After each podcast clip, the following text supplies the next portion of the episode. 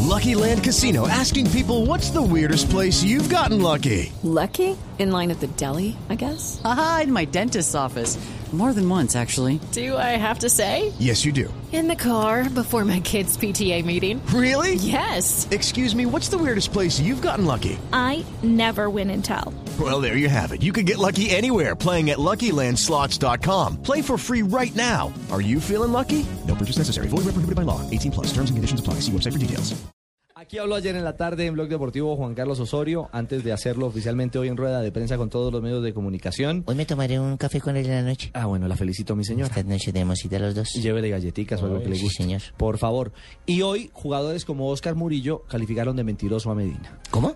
Sí, por el tema que él de que había sido intimidado Ah, en sí, el, lo de la que en ayer el hablamos. camerino, en el intermedio del partido, el defensa central, el marcador de, eh, del Atlético Nacional.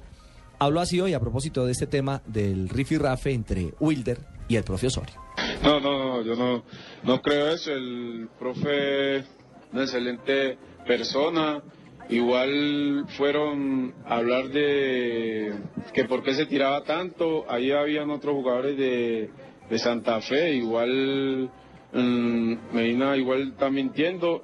Y todo el mundo sabe de los árbitros que, que no lo han tocado y se mantiene tirando. ¿Qué les decía ahí cuando hablaban, cuando él se veía que les hablaba a ustedes? ¿Qué les decía?